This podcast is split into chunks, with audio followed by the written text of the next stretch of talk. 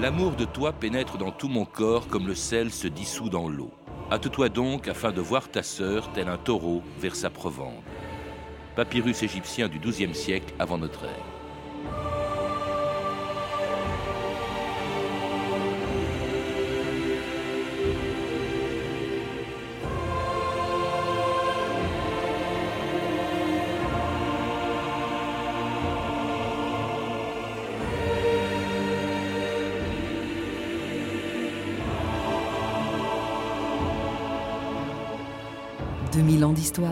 Patrice.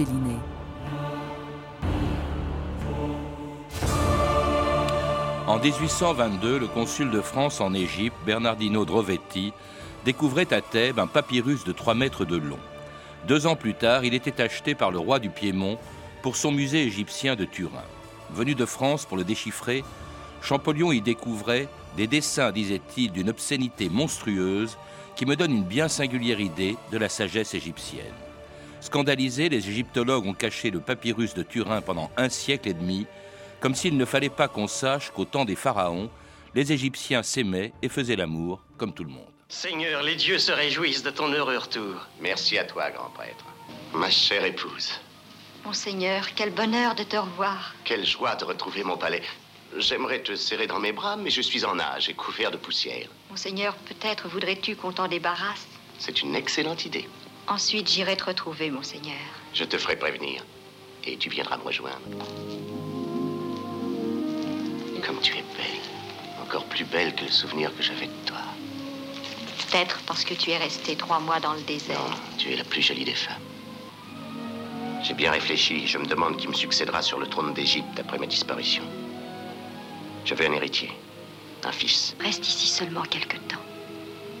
Et si les dieux y consentent, je te donnerai un fils. Florence Marie-Jol, bonjour.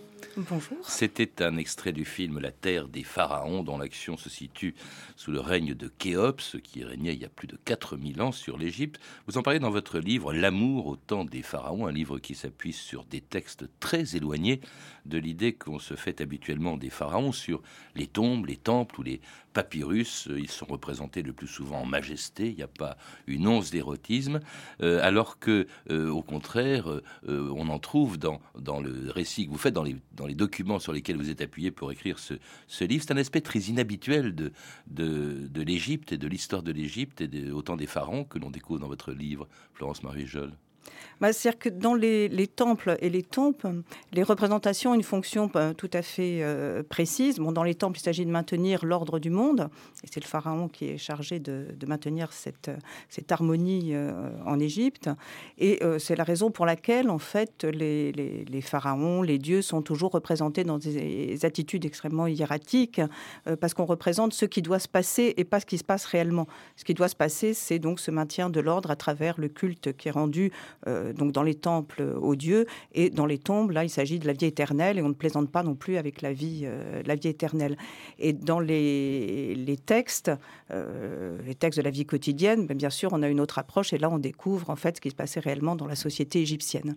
Dans la société et euh, parmi les dieux d'Égypte. Parce que bien sûr euh, on s'en doute bien euh, il y avait de l'amour dans, dans, dans l'Égypte des pharaons mais il y a aussi de l'amour chez leurs dieux. Euh, c'est même des dieux d'ailleurs que euh, avec les dieux que commence l'amour un dieu tout seul qui était ré et qui dites-vous se masturber en fait c'est masturber parce que en sortant de l'océan primordial il y avait personne et c'est ainsi que il a engendré d'autres dieux Voilà, c'est l'origine en fait du monde d'après les Égyptiens. Donc euh, à l'origine il y a un océan, euh, un océan primordial avec une entité qui flotte à l'intérieur de, de cet océan, qui ignore encore qu'il existe. Et puis un beau jour, euh, cette entité sort euh, de, cet océan, euh, crée une butte de terre sur laquelle bon va commencer la, création du monde. Et comme il est tout seul, comme vous le disiez, en fait, bon avec sa main, il se masturbe et de là va jaillir le premier couple de dieux qui à son tour va engendrer d'autres divinités. Et donc on voit que dès l'origine du monde pour les égyptiens la sexualité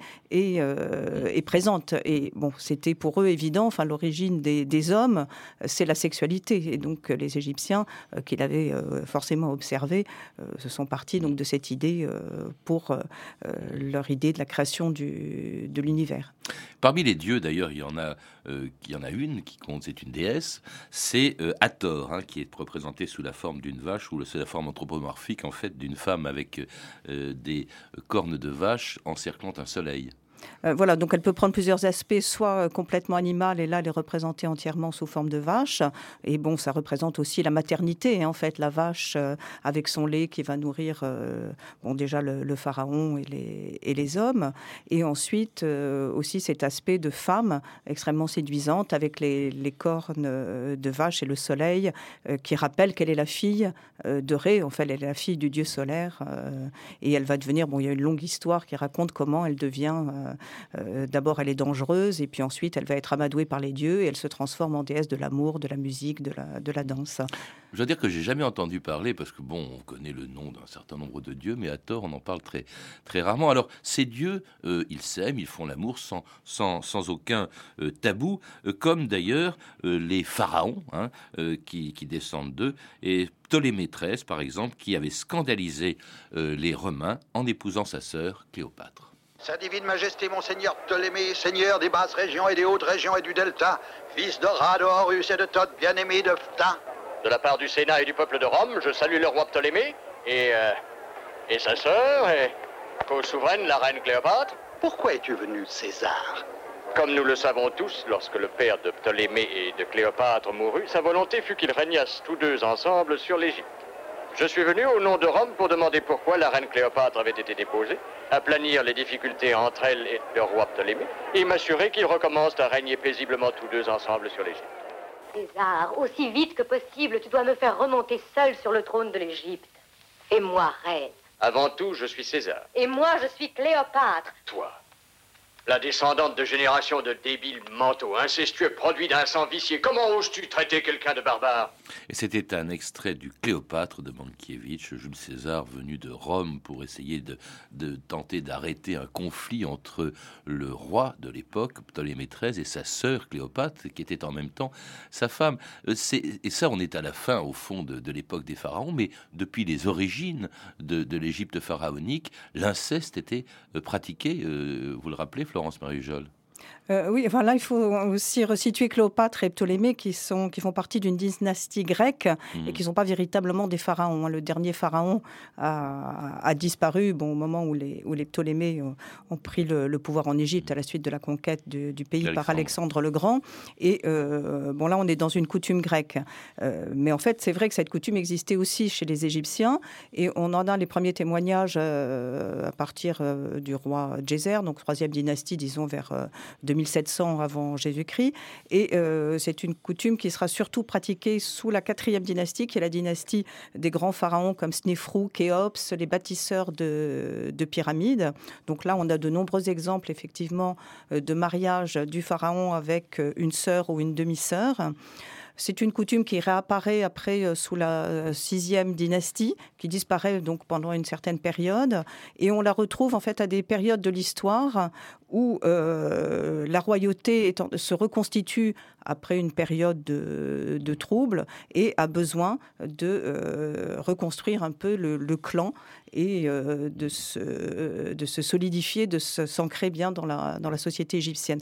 Donc c'est quand même une coutume assez particulière qu'on ne trouve qu'à certains moments et euh, elle n'a pas été pratiquée euh, sans interruption pendant 3000 ans d'histoire des, des, pharaons. Il s'agissait aussi d'éviter une mésalliance parce qu'un pharaon ne pouvait pas épouser n'importe qui, et, éviter aussi la dispersion d'un pouvoir, vous le dites, qui est considéré comme une véritable propriété familiale en quelque voilà, sorte. Sous la quatrième dynastie, voilà, sous la quatrième dynastie, bon, euh, l'époque de, de, Khéops, avec cette conception-là du, roi Dieu, effectivement, euh, le pouvoir est regroupé autour de la famille, puisque les, les vizirs sont choisis, par exemple, euh, enfin, les ministres sont choisis parmi les membres de la famille royale.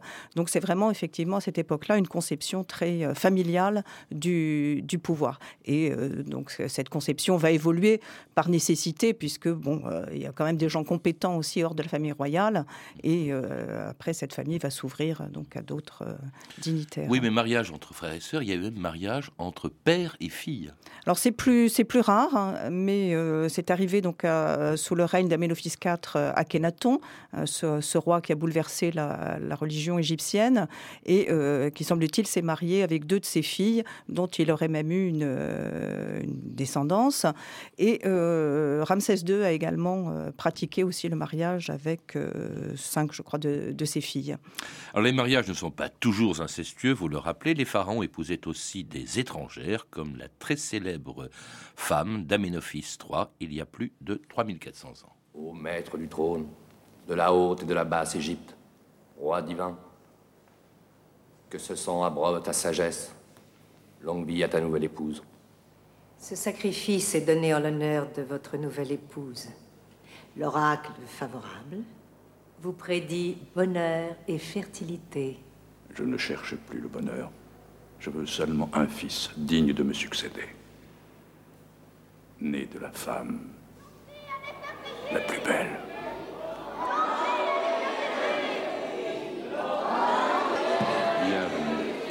sur la terre du Nil. Épouse que les dieux m'ont destinée. Je veux de toi un fils qui te ressemble et qui me succède. Je ne te demande pas de m'aimer.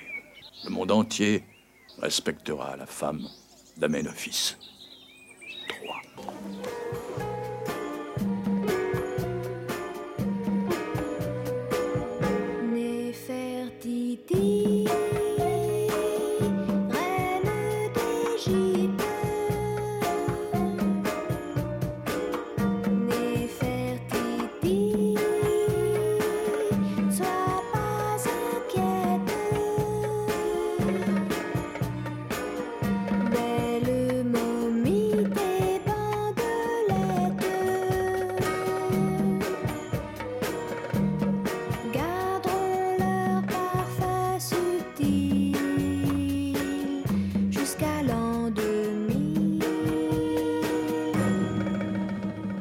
d'histoire, Patrice Gélinet.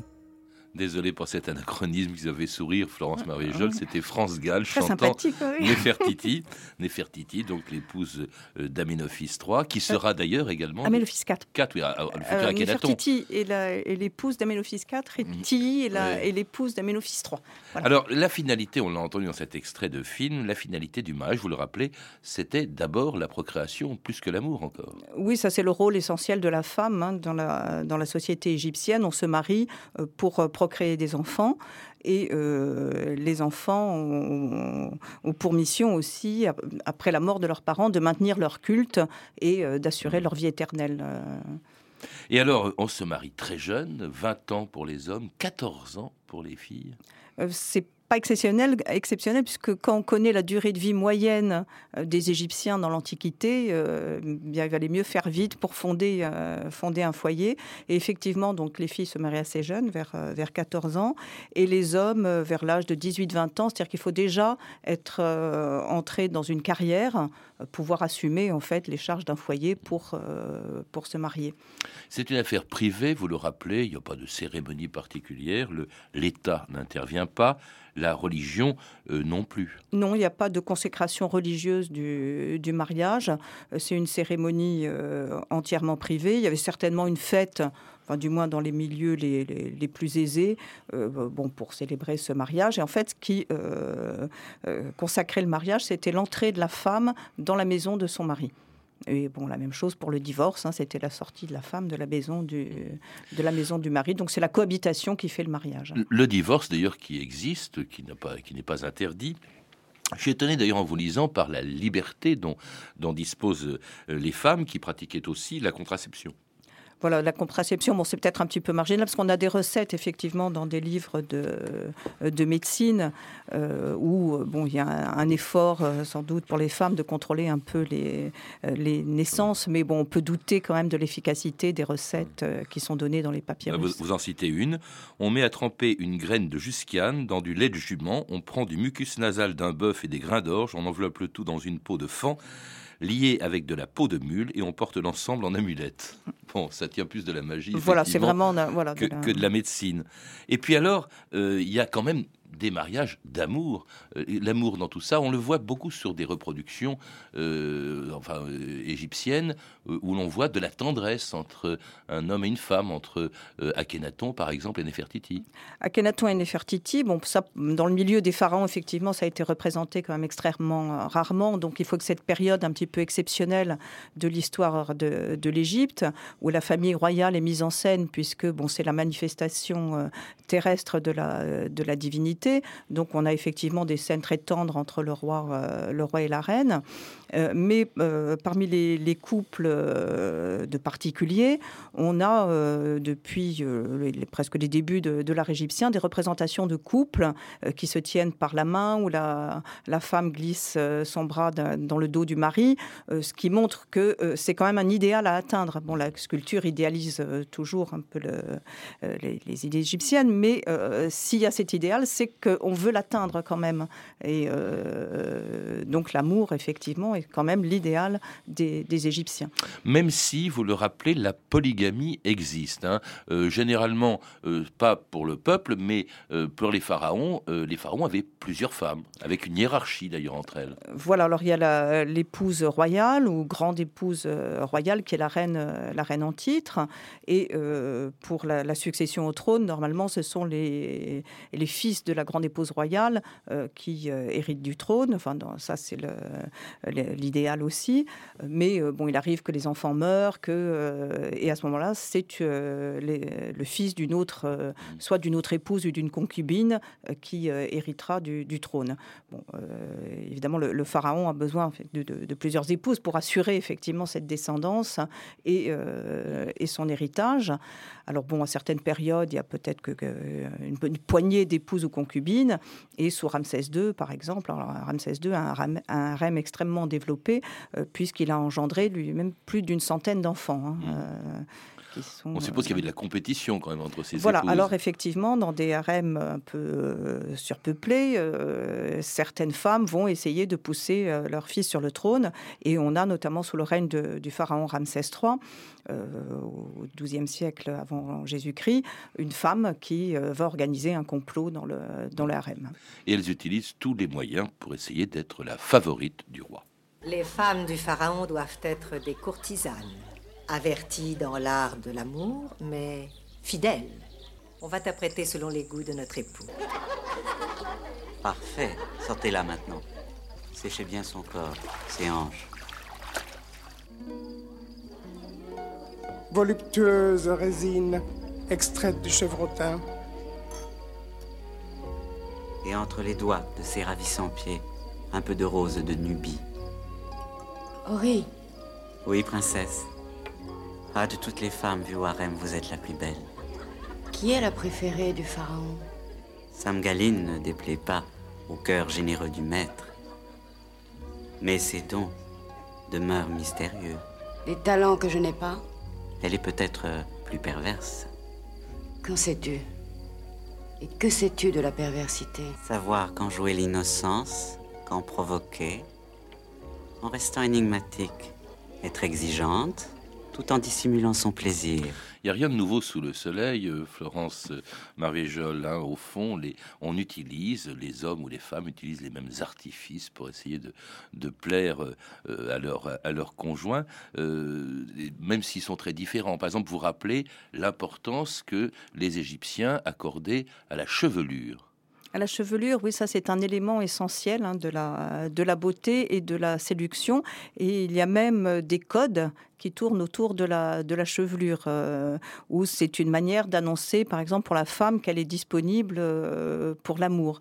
Alors, on va apporter, bien sûr, toutes sortes de, de soins à la chevelure. Bon, les, les, les femmes de, dignitaires ont des servantes hein, qui leur servent de, de coiffeuses, qui vont euh, tresser les, les, les, boucles, enfin bon, et une chevelure enfin, assez longue. Et le désordre, par exemple, de la chevelure, là aussi, est une, une indication du, du désir, du désir sexuel. dans un, un, des contes égyptiens, on, on, parle de la femme qui se propose de mettre sa perruque, ce qui est une invite pour l'homme.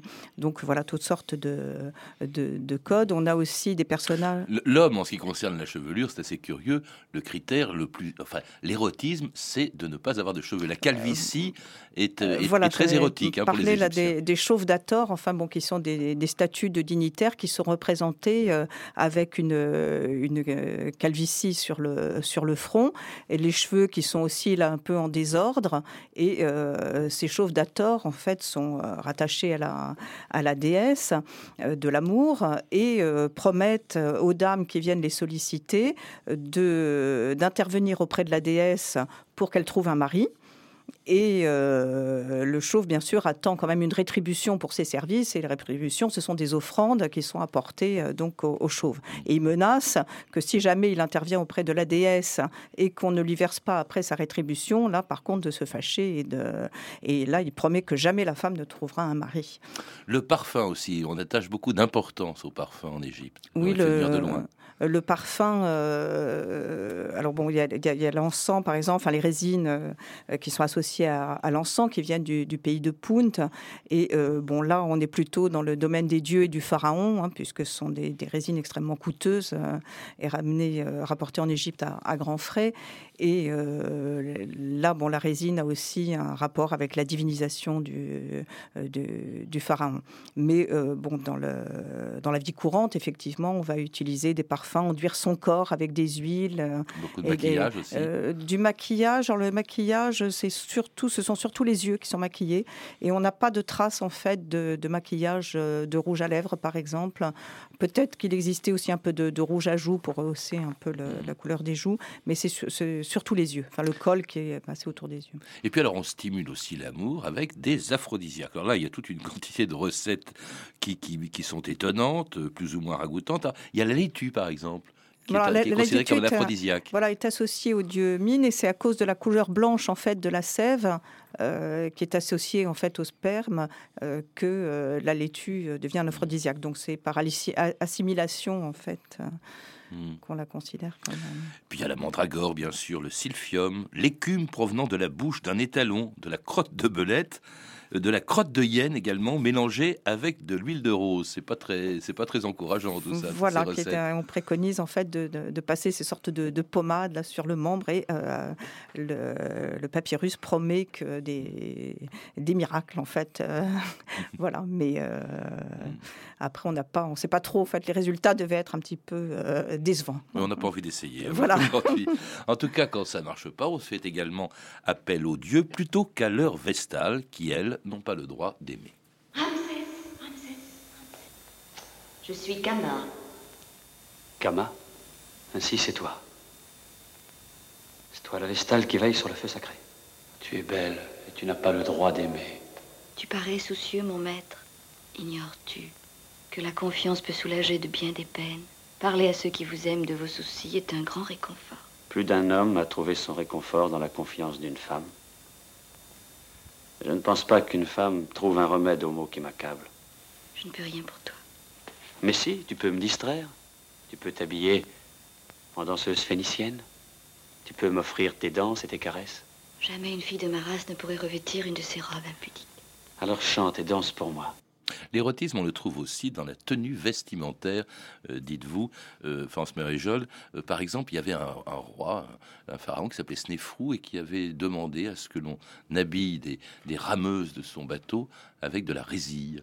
Euh, voilà, oui, ça c'est dans un conte, euh, donc Snéfrou étant le, père de, de, Khéops. Et euh, ce conte nous raconte que le roi s'ennuie terriblement dans son palais, on ne sait pas quoi faire pour le distraire. Et soudain, donc un magicien, l'idée de faire habiller des. Ou non, c'est le roi qui demande à faire habiller des, des rameuses, des jeunes femmes qui vont servir de rameuses, donc de résille, où là, effectivement, une scène extrêmement, extrêmement érotique. Et là, de nouveau, le roi retrouve le sourire. Alors, on ne savait pas grand-chose, en fait, pendant des siècles de la sexualité, de la vie sexuelle des, Égyptiens. Et puis, il y a ce fameux papyrus dit de Turin qu'on a découvert il y a, peu de temps, enfin, il y a peu de temps au regard du temps euh, qu'il a fallu, euh, pendant lequel il a disparu. On le découvre, puis ensuite, on le cache pendant plus d'un siècle, c'est euh, ce qu'on appelle le papyrus de Turin, dont j'ai parlé au tout début de l'émission. c'est aussi une source pour les égyptologues, encore que ça avait choqué le premier d'entre eux, celui qui a été chargé de traduire ce, de, ces hiéroglyphes, et qui était Champollion. Euh, voilà, Champollion a découvert avec euh, consternation, en fait, voilà, pour ces grands Égyptiens, parce que, bon, euh, comme vous rappeliez, enfin, bon, ces images des, Égyptiens qu'on voit représentés sur les murs des temples, extrêmement sages et hiératiques, évidemment, cette image un peu débridée là, des, du papyrus de Turin cadrait pas très bien avec l'idée qu'on se faisait donc de la, de la civilisation égyptienne. Et en fait, le papyrus représente, enfin, met en scène une des dames hein, en tenue donc extrêmement légère et des messieurs euh, avec un membre généralement extrêmement développé et euh, les montres euh, en train de, faire l'amour. Et bon, il y a un aspect même un peu grotesque et exagéré hein, dans, ces, dans ces personnages. Et, bon, c'est vrai que là, on a des, un des rares exemples en fait de ce type de scène pour, pour l'Égypte ancienne. Alors le papyrus, effectivement, bon, qui était un petit peu choquant, euh, n'a pas toujours été exposé au musée de Turin. Il a été quand même de, 1881 à 1943. Euh, il était exposé là dans les dans les salles après la guerre, hein, parce que bon, on a dû le cacher évidemment pour euh, pour éviter quelques problèmes pendant la guerre.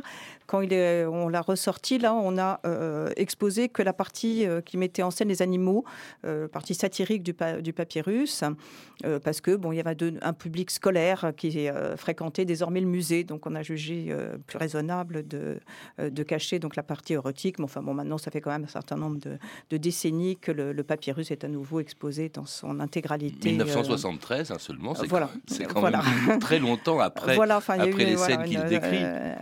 Absolument. Une espèce de censure en fait qui s'est faite. Voilà, parce qu'il y avait une incompréhension, c'est-à-dire qu'on voit, bon, on a pensé pendant longtemps que c'était une prostituée que, qui était représentée, que ce papyrus avait peut-être été créé pour le milieu militaire, hein, savoir les militaires mm. bon, qui se, euh, auraient bien euh, ri avec leurs euh, camarades autour de, ces scènes. Et en fait, bon, il faut peut-être plutôt envisager là aussi un aspect religieux. Et ce qui fait dire ça, c'est le parallèle avec les scènes satiriques qui mettent en scène les animaux, où là, bon, on aurait plutôt affaire en fait à, des, à une idée de, de régénération et de création à travers ces personnages. Ces personnages qui font l'amour, qui s'aiment, et un amour qui se prolonge au-delà de la mort. Euh, vous, le, vous le dites, c'est quand même assez extraordinaire, c'est que euh, au fond, le mort éprouve aussi des sentiments après sa mort. Voilà, et, là on retourne un petit peu en fait euh, à l'origine du monde avec les dieux qui, qui créent à travers la sexualité. Et pour le mort, la sexualité est aussi un, moyen de continuer à vivre dans l'au-delà, enfin de, reproduire ses forces créatrices. Et dans les, livres funéraires, comme le livre des morts, il y a effectivement des, formules qui vont permettre aux défunts de euh, retrouver ses capacités euh, sexuelles et de copuler dans l'au-delà. Donc les formules hein, qui lui indiquent comment faire, comment retrouver euh, cette capacité génératrice. C'est assez étonnant parce que à vous lire, quelques exceptions près, au fond, on se dit que les choses n'ont pas tellement changé depuis 30 ou 40 siècles que l'Égypte des pharaons a disparu. Absolument, bah, l'amour, enfin, c'est une grande, un des grands sentiments humains il n'y a pas de, raison que les Égyptiens soient extrêmement euh, mm. différents de nous euh, sur ce plan-là. En tout cas, c'est ce que l'on constate en lisant votre livre, dont je recommande la, lecture, Florence Mervrijol, L'amour au temps des pharaons, un livre qui vient d'être publié chez First Edition. À lire aussi Histoire amoureuse de l'Égypte ancienne de Willem Weineyek publié chez Grancher. Vous avez pu entendre des extraits des films suivants. Nefertiti, La fille du soleil de Guy Gilles, disponible en DVD chez Avanti Distribution, La terre des pharaons de Ward Hawks en DVD chez One Home Video, Cléopâtre de Joseph Mankiewicz avec Elizabeth Taylor dans le rôle titre en DVD chez 20th Century Fox. Et Pharaon de Jesse Kavalerovitch, disponible en DVD chez 7 C'était 2000 ans d'histoire. Merci à Sandrine Laurent, Philippe Duclos, Camille Pougelaguier, Frédéric Martin, Franck Olivard et Jacques Sigal. Et merci aussi à vous tous qui nous écoutez de plus en plus nombreux, puisque selon les tout derniers sondages, nous restons l'émission la plus écoutée à la radio sur cette tranche horaire.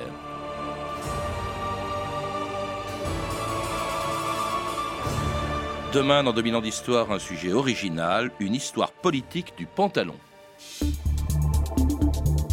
Que faire après le bac? Quelle formation choisir? Un BTS, un DUT, une licence, une prépa, une école? Le guide de l'ONICEP vient de paraître et répond à toutes vos questions. Retrouvez le guide après le bac de l'ONICEP chez votre marchand de journaux ou sur onicep.fr. Du 14 au 28 janvier, les orchestres, le chœur et la maîtrise